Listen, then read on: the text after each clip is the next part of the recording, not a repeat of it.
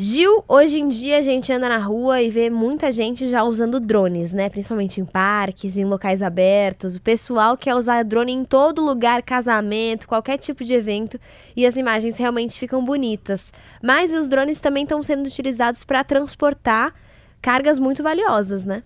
Exatamente, Letícia. Para você ter uma ideia, começou o projeto primeiro em Ruanda, né, um país é, do continente africano entregando remédios e também vacinas em locais onde era difícil acesso para os profissionais de saúde.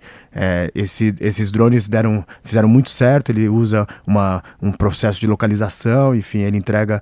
É, ele joga como se fosse assim, uma caixa e ela vai caindo lentamente até o chão. paraquedinhas, né? E as pessoas têm ali toda uma forma de ajudar, é, de saber como utilizar aqueles, aquela vacina, aquele remédio.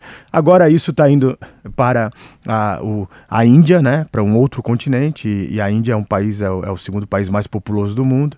E brevemente eu acho que a gente vai ter muito do processo de vacinação aqui na nossa Amazônia, por exemplo, é, nos locais de difícil acesso, utilizando drones.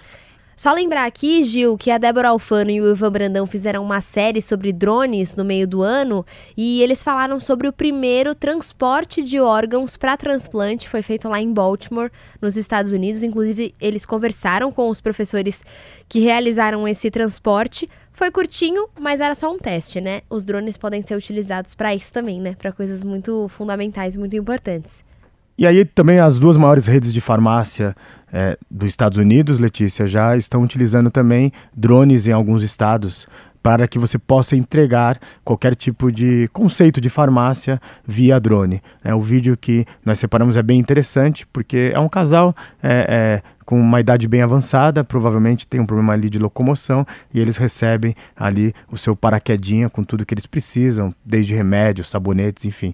Eu acho que mudamos o conceito de entregar produtos. Vamos ver como isso vai se adaptar às diferentes cidades do mundo, né? Porque lá nos Estados Unidos tem esses subúrbios, condomínios imensos, com quintais gigantescos, jardins, onde o drone pode ir lá pousar. Agora imagina isso, eu, por exemplo, moro em um apartamento. Como é que vai ser? Eles vão derrubar no meio da rua, vai ter que ter um aeroporto de drone dentro dos condomínios agora, né?